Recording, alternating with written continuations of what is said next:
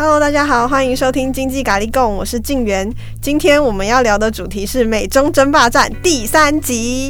大家真的特别喜欢这个系列，我们当吃瓜群众真的当的好了。从印太战略到科技战，现在又来到了疫苗战了。美国总统拜登六月十日在英国参加 G7 峰会时表示，今明年将无条件捐赠五亿支辉瑞 BNT 新冠疫苗。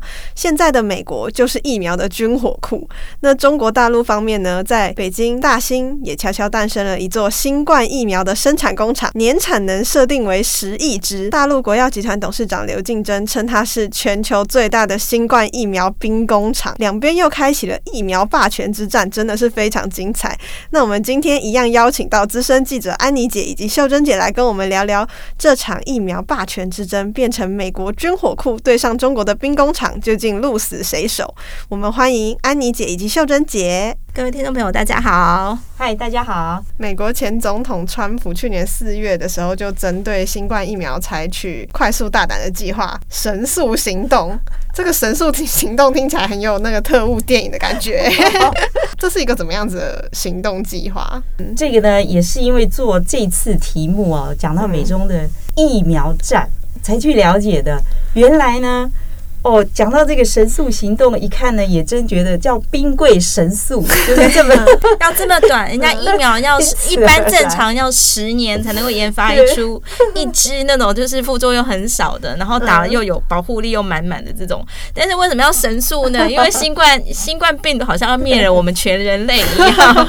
对，每天的那个确诊啊，死亡人数在就是在过去两年，我们刚开始出现的时候是真的很恐怖的，就是直线上升的。然后这个美。美国呢，他们这个神速行动，川普可能很多大很多事情大家都骂他，但这件事情可能他做对了。对，为什么要神速呢？兵贵神速，因为这个疫情真的是一发不可收拾。那在当时，其实在这个疫情开始发作到半年的时候，可能大家觉得说，唯一的解法只有疫苗了。可是疫苗它又不是一个东西，说，哎，你今天想做，就是明天后天我就做得出来。它往往需要有一个呃什么临床前试验啊，一期、二期、三期，这样慢慢这样合合。合规的这样走完，那通常一支正常的疫苗就是它就是十年，但没想到就是因为这个新冠肺炎太恐怖了，我们要赶快遏制它，所以其实这个神速行动呢，它在一年内的时间创造了很多支我们现在正在打的疫苗，像比如说辉瑞 BNT，或者是说这个 AZ，然后莫德纳，对，幸亏有这个神速行动，对，才能够培培育的出来这样子，对，这个神速行动就砸了很多钱，对对。对，给了很多那个。法令上的宽松，我还帮你找那个志愿者来测试，这样子。以前如果你想要一个公司，他自己去慢慢搞这些东西，十年 就就是十年的时间啊。可是他这个神速行动是为了要快速催生疫苗，所以他给钱给资源，帮你找志愿者，所以这个神速行动大概一年的时间就可以创造出这么多明星疫苗出来。所以无可否认呢，美国它在这个生计领域，在疫苗这一块，它应该还是全世界的佼佼者了。对，所以发生疫情。的时候呢，他这个动作一旦很快的话，大概全世界也很难跟他比得过去。对，刚才讲说很多明星疫苗，其实他们都是神速行动这个参与这个补助，像比如说莫德纳、辉瑞 BNT，还有这个一个呃即将问世叫 Novavax，台湾翻译的我觉得很好玩，叫诺瓦瓦克斯。对，这个字我们比较陌生，但是他人家觉得说他可能类似超越莫德纳一个很有钱的一个生技公司。那还有这个娇生，那莫。德纳呢拿到的最多钱，他拿到了四十一点九亿美元哦的补助，就是神速行动给他这么多钱。然后辉瑞呢拿到的是大概十九点五亿美元，那诺瓦瓦克斯呢是十六亿，那交生的话也是拿到了十四点五亿，就是他很快的给你这些钱，让你有办法去赶快去筹备你的这个疫苗的这个研发试验等等的。嗯，哦，那神速行动有比大陆还要快吗？从它的时间点上来看的话，去比对之后发现它其实比大陆慢。就是说，大陆它在开始决定它要发展疫苗这件事的时间点，应该是比美国快的。所以这点也让我很好奇。嗯，到 到底这个病毒这次的这个新冠肺炎的病毒从哪里出来的？其实大概就是在这个呃疫情，就是武汉。武汉爆发新冠疫情，决定封城的前两天，哇，好早哦！一月二十一号的话，前两天是一月十九号。然后我的印象好像神速行动它在四五月间，就是所以说神速行动它是慢了大概三个月、三四个月这样子。嗯，对。那台湾方面呢？台湾做那三家厂的话，可能要更晚了，可能又更晚，因为我们 就是说，在这一波的那个疫情当中，如果我们从这个呃结果论来看的话，你会觉得说，美国跟中国大陆他们这个在疫苗的研发上是真的就是做的比别人快，然后好像也稍微取得比别人多一些的成就。讲到中国大陆的这个疫苗研发政策哈，我我我觉得其实后面也是。也是因为做这个题目，我们才知道说，哦，中国大陆它是疫苗的这个技术啊，因为到现在来看，这次新冠疫苗的技术有五种嘛，对，嗯，对，这五种技术，没想到大陆它一开始就决定我要五路并进。这个非常非常难得啊！这么这么这么的有远见呢？像比如说刚才静有问到，我们起初国产疫苗有三家嘛，对不对？但是他你知道他们三家采用的技术其实都是蛋白质的，就是一用蛋白质来做疫苗。其实我们就孤注了这一支，但我们可能没有在其他。那像昨天讲说大陆五路并进，其实它这个有一定有一个缘由，就是它其实因为面对新冠病毒，可能它是一个我们对它很陌生，我们其实不知道。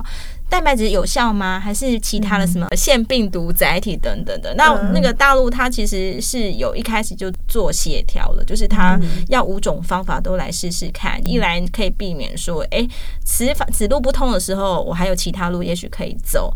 那也许就是鸡蛋分五篮，至少可能会有成功的。那有成功之后，我们就以后不要仰赖美国的脸色了，就是我自己有本土疫苗，我就自己打自己的疫苗就好，我不用在那边拜托 拜登。分一点疫苗给我这样子，嗯，我觉得大陆人他们就说，哦，我这次这个疫苗很有可能会后来居上，甚至会领先美国，因为他就靠这一次的整体的研发哈，把大家的这个水准带起来。嗯，对，所以他很可能就是会弯道超车，说不定就靠这一次。你说疫苗的疫苗领域，对对对，他们都认为，譬如说我的疫苗上半场可能输给美国，可是下半场我一定可以赢回来。所以你去看大陆很多的新闻报道，会讲他们有这样那样的呃新冠疫苗的研发的成果，对，很多都是，比如说我们在台湾根本都还没有看到这样的产品。比如说你后面我们会讲，就是说它有吸的啦，有鼻有鼻子的，对。这种这么酷，对对对，这种就口服的，就是说不一定，因为可能有些人有什么有什么针头恐惧症嘛，没有办法打针，但是也许有那种就是吸的，对，而且很好玩是大陆，我知道有有有一款的那个疫苗，哎，它是三剂耶，天哪，打打这么多针，对，就是所以他们就说五路并进，果然也有这些好处，就是我我可以提供各种选择啊，嗯。嗯，对。好像有看过，我有看到真的大陆朋友，他真的打三剂耶。嗯，我想说，他是保护力本来就很低吗？因为听说他的保护力是没有到美国那么的好。嗯嗯，其实讲到保护力，我觉得安妮可以跟。听众朋友，解释一下那个保护力的计算。我觉得这个对我们过去可能没有想到说保护力到底什么叫保护力，怎么算出来的？其实保护力哦，这个也讲一个很好玩，就是前几天那有一个上海的台湾朋友打电话给我这样子，那久没见面打电话，当然第一个就是问说你打疫苗了没？然后当然我还没有打，因为我太年轻了，不是不是这个缘故。好好好，因为当时我只就是飞沫的那。不打，结果等到现在还没有等到。好，那我这朋友呢？他他就是。我就要说，哎、欸，你打疫苗了没啊？他说打啦，当然打。然后你打科兴啊？他说对啊，我打科兴啊。然后他就想说，他的大陆朋友都说啊，你们台湾真不错哎，就是还可以选，那还可以选要什么跟不要什么。那在大陆当然就是他有什么你就打什么这样子。嗯、对，那我们讲到这保护力，比如说呃，好，我随便讲一个，就是某一只它可能是保护力九十九十五好了，另外一只只有七十，请问大家要打哪一只？当然选九十啊，对，哦、就感觉好像。保护力比较高。但是其实两只疫苗的保护力是不能够横向比较的。这我们要回到说保护力的定义是什么？保护力的定义其实就是自己那一支疫苗它的这个对照组跟实验组，就是说有打真正疫苗的那个组，它减少染病的几率是多少？然后它对照组给安慰剂的那一组呢，又有多少染病？它所以我们其实从这原理就可以知道说，疫苗只能自己跟自己比，因为它那个保护的计算方式是自己的对照组跟呃实验组就是算出来的一个成果，所以它其实它没有办法，哎，我拿来跟你比，因为它其实就是苹果比香蕉之类的。那大家要来横向比较的话，其实还会有一个为难的地方，就是最早初始刚开始跑得很快的那几个疫苗，比如说辉瑞哈或 AZ，他们可能在新冠病毒刚开始发起来的时候，他就去做招募很多试验者来做做实验。早期他可能做出来，因为没有一些这么凶猛的变种病毒，所以他的保护力做还可能是高的。可是像娇生，他可能是在新冠疫情就是在一个高峰状态，那他的这个实验的对象可能有好多人，就是身上有各种奇怪的变种病毒，就是在计算上就会就会发现它算出来的保护力是比较低。你真正要比较疫苗，只有在实验室里面，而且你必须把所有的条件控制成一样才有的。所以这个是大家对这个保护力的迷思，这样子。刚刚听到说莫德纳是被砸最多钱的一个嘛，所以就还是会想说，嗯，那感觉莫德纳更好一点哦。光从它被投资 含金量比较高。其实我觉得很好玩，是说，因为最近刚好也在做另外一个题目，其实讲到这个二代疫苗，就是一代疫苗，就是大家其实。在台湾打疫苗的时候，可能就有个经验，就会觉得说啊，这个我好担心它的副作用。嗯、就是很多人不是都用那个什么莫德纳的第二针跟 AZ 的第一针，就是很像被车碾过。嗯、我不晓得大家是都有被车碾过吗？能够又找出这样的譬喻，这样子。好，大家就是那个副作用是高的，可是。对于这个二代疫苗来讲，就是说，呃，像比如说莫德纳，它其实是一个神速计划去大力资助它，它其实是一个很创新的一种做法，就史上没有人用这种方式来做疫苗的，所以它是很新创那种非常新颖的。那其实有人去检讨说，在台湾是不可能的，因为就会觉得说这种是很离经叛道的创新，就是在台湾没有这种文化是滋长不出来。但是现在其实很多二代疫苗，它其实。很好玩，它是返璞归真诶，它就是回到那种蛋白质那种传统的方式，嗯，对，因为他可能觉得说，哎，那么创新的方法好像还是感觉对人体还是那种影响还蛮大的。可是我觉得其实代价也不算大，其实大家只是发个烧而已。好像你说你说打打疫苗这样子，对啊，就是第一代的疫苗，就是感觉也没有太大的问题啊，只是会发烧，呃，死亡人数应该也不高。吧，就是你要这么快就一定要有这个，我也不知哎、欸，哦，所以其实数字被隐藏起来了，不是，就是看这，我觉得它有点像几率哎，就是比如说哈，它它可能就是假设我们随便讲，就是某支疫苗它可能就是有一趴的那种不良不良率的这样子不良反应的几率，就是你敢保证你不会是那一趴吗？就是所以大家都还是会有点担心这样，虽然说就是疫苗当然就是很多人都说疫苗是利大于弊啊，就是说还是要打打了才可以让我们。避免重症什么什么的，但是在真正要去打的那个当下，还是我觉得内心还是会纠结一下。哎，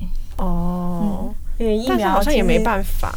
我觉得疫苗关系人的生命跟健康啊，所以安全性啊、有效性啊，这个应该还是要很被关注啦。对，像其实有很多，就是世界上的药厂就是那几家嘛。那当然这次有一些新锐，像莫德纳，它其实一个新创公司这样冒出头，但是。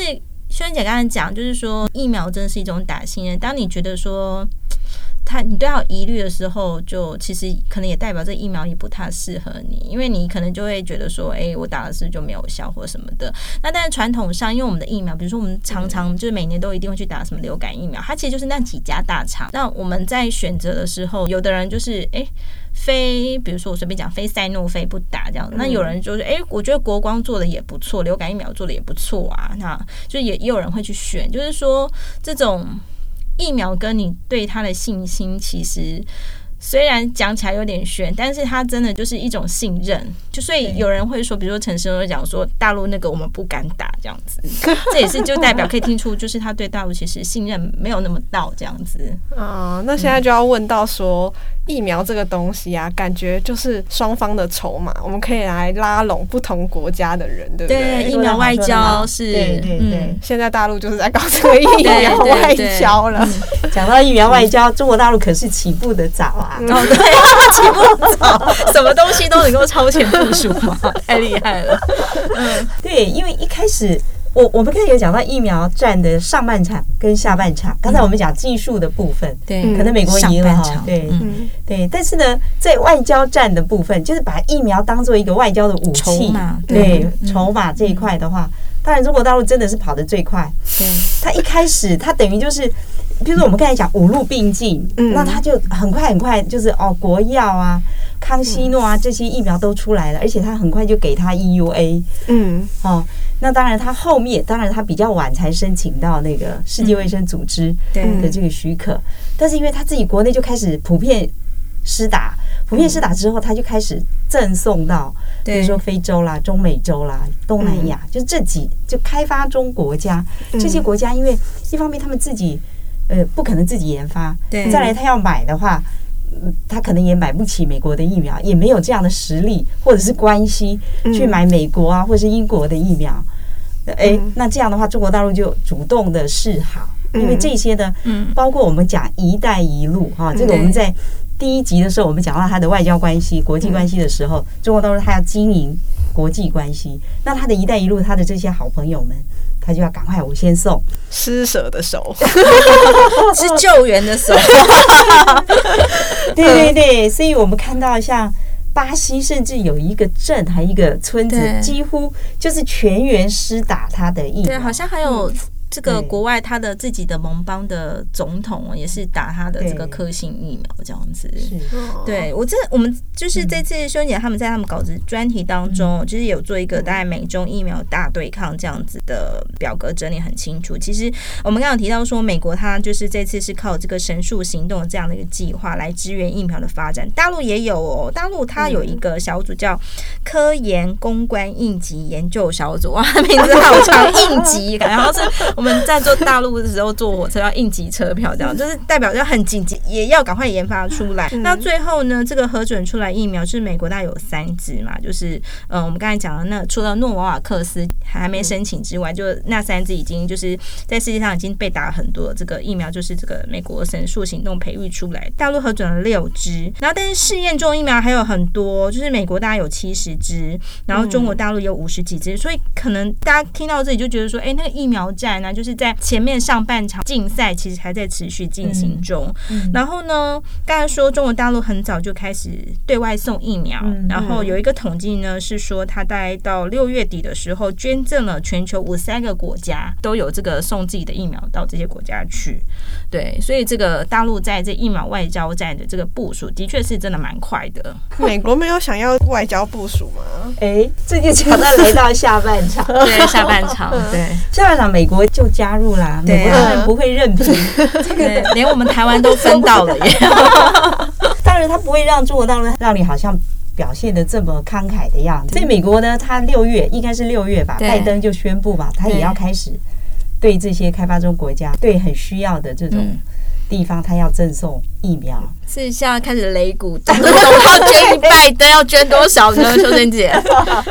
哎，我觉得这个很有趣哎，就是我做这个题目的时候，我有几个疑问啊，会发现就是，譬如说，包括哈、啊，中国大陆它到底是真的捐吗？还是说它还是有收钱的？嗯，有人就是攻击中国，它其实是有收钱的，真的吗？他哪里来的捐赠？他哪里来的 证据？对，因为大陆他每次在公布自己的数据，他其实没有很 pure 的告诉你说我是捐赠。多少？他其实也有些，对，他就是给你一个同胞的数字，说，哎，我就是超过五十三个国家用了我的疫苗这样子，但哪些是属于捐赠，哪些不是，他自己没有讲清楚，我们其实也很难得知。哦，对，我也假慷慨。报道是说，他真正捐赠的大概只占了三成左右，所以他赚不少哎，这次。对，但是呢，你知道中国大陆他们用一个字眼叫公平的疫苗哦，公平的疫苗，我希望让大家都有对，所以我用一个比较低的价格，负担得起这样子。所以他用这个说法好像也有道理。可是呢，美国的话应该就是真的捐赠，就是刚刚有讲说拜登他就在六月多他出席 G7 会议的时候呢，他就在这段期间呢，他就宣布他今年还有明年加总起来要输出等等等等等等五亿支 五亿支的 BNT 辉瑞疫苗这样子。那辉瑞 B N T 当然是非常配合这个拜登，它是以接近成本价。嗯，就是我们知道说最近就是有很多疫苗都涨价，莫德纳跟那个 B N T 他们都去调高欧洲疫苗的这个售价。这个辉瑞 B N T 它就是很响应这个拜登的这个捐赠五亿支的计划，它是以成本价方式提供给拜登，然后让拜登可以将这些疫苗去捐赠给这个全球。这个大概低收二十趴的这个人群哦，因为我们知道说，在这一次大家各国的世界各国都在对抗这个病毒的同时，很可怜是一些贫穷的国家，他根本买不到疫苗，所以那个世卫组织就是每次都会去骂那个那个先进国家很贪婪，甚至还贪婪到你们要打第三剂，很多那种贫穷国家 连一剂都没有了这样子，然后那个世卫组织也会去骂一些药厂说，诶，如果你们有像 AZ 这样，因为我们在 AZ 它也。有一点这种呃平对对对，有一种公益的性质。其实像那个 A Z 啊，还有交生也是。交生的话，它疫苗它就是一支就是卖十十美元这样子，因为他就觉得说我我我没有要靠这个盈利。那 A Z 也是，他不是拿把它来当成是盈利的工具。那当然也跟他的这个研发他的人啊，就是他自己放弃了对这个专利。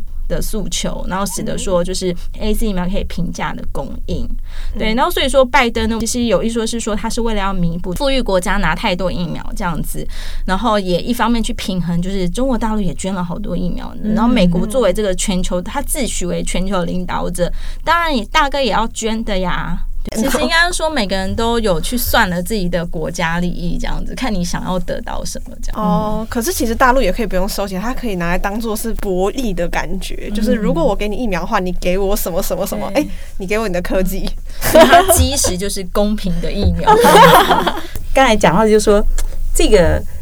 我们除了说对中国大陆他到底是不是真正捐赠疫苗觉得很好奇之外呢，另外就是说，刚才你一直讲，就是说到底美国捐了多少，中国大陆捐了多少？其实你你你会发现哦，他现在真的好像是在一个赛跑的那个赛道上，因为这几天呢，我看了一下，好像王毅又宣布说，就是中国大陆的外交部长说他又要捐七点五亿支。哦，嗯，捐捐给谁呢？就捐给全世界需要的国家，需要的国家。对，那当然我们那他已经讲的是捐啦，我们就把它当做是捐。哇，那他完全整个超越那五亿支耶！甚至习近平说，他未来到年底前，他要就是要提供二十亿剂，二十亿剂。对，所以我就说，到底。已经给了多少？实在搞不清楚。对，因为美国刚才讲拜登，他本来说是到明年要五亿剂，对，但他今年其实已经都快，就是已经捐了很多。也许说他可能还有会有 maybe 加码或者什么的。对，就是说，就是来到下半场，非常的 上半场可能很紧张吧，就是到底哪一支疫苗要出来了。然后下半场就是说，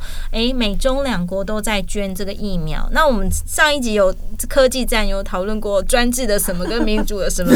难道疫苗也有？有这种专制疫苗跟民主疫苗吗？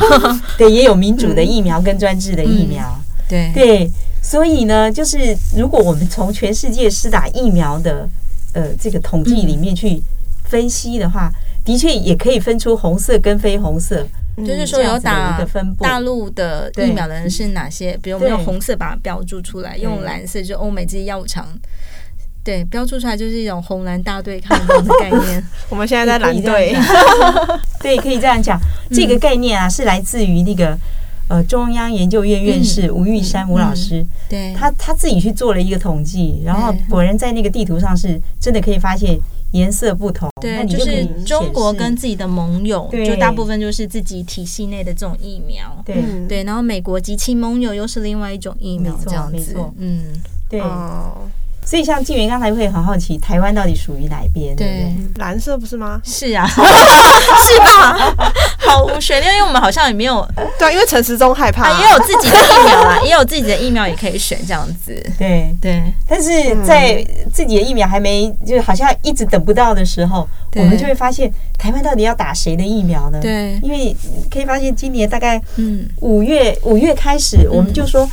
很多很热心的企业界，对，要引进这个疫苗，哦、像比如说辉，我们刚才讲辉瑞 BNT，其实大家听你就觉得，哎、欸，辉瑞 BNT，辉瑞不就是那美国药厂呢？那、嗯、大家可能比较陌生的是 BNT，BNT、嗯、BNT 其实是德国的一个这个生技公司，然后这次它是跟辉瑞一起合作做了这一支疫苗。那大家听起来就是觉得它血统应该是没有问题吧？嗯，是 blue 的，但其实不是哎、欸，就是听众大家可以稍微回忆一下，就是当时候。台湾有一家这个上市公司东阳，他就是要代理这一个就是辉瑞 BNT 到台湾来，但是在辉瑞 BNT 的这个呃代理商大中华区的代理商是中国的一家公司复兴这样子，然后哇，哎、欸，他只是弯靠或怎样原厂来，但是这时候就是台湾人会有点 confuse 了，这个代理商中间有一个环节处理金属，对啊，那我怎么买得到？那那他是对，所以说他这是怎么？他不是应该是个 blue 的疫苗，但是他可能。中间是不是会有人给他贴上一张红色的标标签？就是很就是在台湾好像哎，怎么这个本来不是问题的问题，却是有问题这样子？所以花了很多时间，本来要代理一支三十块美元为代价进口这个东洋，这个计划就没有了。嗯，那到后来我们就可以看到，就像比如说郭董啊，就是很多人，就是很多组织在台湾，他也想要这个代理这个 BNT 进来，他进来就是得要经过一个比较很折腾一个政治的一个过程这样子。那他那个代理是只有就是一定是亚洲地区的代理，大中华这样子，大中华，所以我们就被归在大中华里面，才会有这种疑虑。对，其实这个大中华的疑虑可能不只是疫苗，过去所有很多药品，因为其实大家想嘛，就是欧美那种药厂，它他不可能自己卖嘛，他可能在很多地方都要区域的这个代理公司，然后他当然就是考量那个市场谁比较大，那当然中国大陆市场很大，所以他可能就是会去挑选，就把这个代理权交给。大陆的某个公司这样子，然后由这个公司来负责整个大中华区，包括台湾以内的销售。那可能这公司在对台湾申请会会碰到一些瓶颈。那有的有的人就想说，哎，没关系，台湾可能小小的，那这个药品不要在这卖好了，我就在中国大陆卖，在港澳卖，可能就可以卖得很好这样子。对，所以说其实台湾在这点上，如果说我们要继续觉得说，哎，凡是这个大中华代理不在台湾人手上，是在大陆人手上，我们都要这样子去政治思维一下的话。那我觉得好像也未必是台湾人之福，因为可能很多药品它就是绕过。那我来台湾这么麻烦，我不要进来了。那所以其实辉瑞 BNT 这件事情也不过是把就是一个长存的一个现象再演一次给我们看。对，就是说我们在这个疫苗这人民关天疫苗上，我们还是会有带着一个政治的有色眼镜。嗯，他们在中国大陆代理这件事情，中国大陆人他们也没有要买啊。嗯，那代理。帮他们代理有什么用呢？对啊，帮他们卖有什么用？港澳啊，港澳。我听听人家讲说，那个时候科兴开始要打的时候，他们拿香港人做实验呢。啊，真的吗？都是听人家讲的啦。对啊，感觉也不会让他们打到美国的疫苗啊，而且他们还有疫苗大内宣。嗯，这倒是。对，就是说上海复星他在代理这个 BNT 疫苗的时候，也有这样子的考虑。当然，他讲大中华区。其实最主要应该还是大陆自己本身的需要哈。嗯，那为什么他要代理这一支呢？我觉得他有几个考虑啊。一个是这个疫苗的技术，这个技术呢，中国大陆其实是比较落后的。嗯，所以你会发现它的五路并进啊，它它的确也有也有厂商在研究 mRNA 的这个技术，就是核酸的这一支。但是呢，它到现在好像才通过第一期，就进度很落后。它在这方面的技术远远不及美国，对，所以呢，复兴呢，他一开始他当然也想到就是，哎，那我先去参加，先代理，然后想看看有没有办法，就是跟你合作，是吗？就是也把这个生产的方式也学一点，这样子。对对对，他的确打的是这个算盘，所以呢，你就会发现，就是说复兴他去代理了这个疫苗，而且他其实有参与投资哦，嗯，所以他也有他的股权，嗯，对，那他。代理来之后，可能就是忘了是多少亿剂的这个量，嗯、所以一开始他当然很希望赶快卖卖出来，不然他也有时间上的压力。这样子，对对对对。所以呢，在香港有可以施打 BNT，嗯，但是中国大陆到现在还没有开放。为什么没有开放呢？一个考虑应该是他们自己本身应该先打自己的疫苗，对他们可能又特别的比我们更支持国产疫苗，对对对，所以呢，他就一直有点卡着卡着。对，那第二个呢，就是让他这个技术嗯。可以到中国大陆设厂，所以 BNT 其实已经在大陆投资了，他在上海有厂，嗯。嗯，对，那这样的话，下一步中国大陆就会要求。哎，你的技术慢慢要移转过来，所以，这是他打的算盘，对，所以他很有可能就是配合这个进度，嗯，然后我在大陆才可以给你使用 BNT，嗯嗯，那大陆自己本身的另外的考虑是，他们已经应该现在都在打第二季嘛，哈，中国大陆普遍是打第二季了。那现在因为出现了 Delta 的这个变异病毒，嗯嗯，好，那那我的加强针要用什么呢？对，所以 BNT 很可能作为大陆的加强针，第三剂，对，加强剂这样子。对，哦，还要作为他们的第三针，那这样他们大内宣就没用啦。至少前两季打的是本土这样子。可是我觉得大家都会最记得最后一季哦，真的，对啊，就会想说，哎，到现在还是没有用啊，那我还不是要打第三剂？那结果第三剂哦，又是又是美国的。哦，可是这个第三剂可能就是大陆自己生产的 BNT 了，哦哦，对，因为它这个厂。好像到年底，它就可以开始投产运作了。对，讲到这里就觉得，那这新冠病毒真是太可怕，居然要让我们挨到三针呢！挨到三针，打完三针，它到底还存不存在呢？那所以目前我们知道有谁比较占优势吗？疫苗战的方面，疫苗战，我觉得在技术方面，美国应该还是领先的。嗯，对对，像之前大陆也送了很多疫苗到东南亚去，然后当然有些是捐赠，有些是买过去的，但是。变种病毒发开始大发作、大流行的时候，你就发现说，哎、欸，好像科兴的保护力没有那么好，所以就其实很多就是当初受赠打这个大陆疫苗的国家，它开始哎转向。好像还是得靠欧美系的疫苗，所以很多国家它就是开始这个便捷了。然后像是新加坡，我跟你讲便捷嘛，就没那么喜欢大陆疫苗了啦。就是说我可能要在这个再再找再找另外一个门路这样子。那像新加坡，就是它其实之前也做了一件事情，让大陆非常不高兴。新加坡讲说，凡是接种过大陆疫苗的，我不我都不承认你有你有打过，你有你有打过符合我这个认定的这个疫苗。所以其实还是可以感觉到说疫苗的。在在研发实际上，可能还是觉得欧美欧美系的好像，呃，还是略胜一筹。但是这场疫情，我们也不知道会持续到什么什么地方去。那呃，到底哪一剂疫苗是能够 坚持到最后的？嗯，对，这个就嗯，有时间可以来考验它。感觉大陆像是软实力，然后 欧美是硬实力，还是要选欧美？疫苗角力影响到台湾哪些层面呢？一个是刚才讲的时间呐、啊，就是我们觉得等好久哈，所以在五月的时候，我们呃进入三级警戒，大家就想说啊，疫苗在哪里？只要有疫苗，就是打得到的疫苗就是好疫苗。嗯，好，我们是一直到后面觉得，哎，好像一开始我们有 AZ，大家也不见得要去打，到现在我们还在等疫苗啊，哈，嗯，所以台湾来讲的话。讲到疫苗，我们有好多需要补充、需要完善的。对，好，包括我们的采购政策。嗯，好，我们当时去年如果真的就东洋代理的来了，对，就不就好了吗？哈，一千五百万剂就好了。嗯，再来呢，就是我们到底疫苗接下来要不要争取代工？哦，这也是应该考虑的。对，有三条路嘛，对不对？对对对。然后代工是第二个，第一个就是说。购买的外购，第二个就是代工，第三个部分就是真的是自己的实力，有自己的国产疫苗到底保护力好不好？到底有没有让大家？那现在要来灵魂拷问，灵魂拷问，安妮姐跟秀仁姐会想要打国产疫苗吗？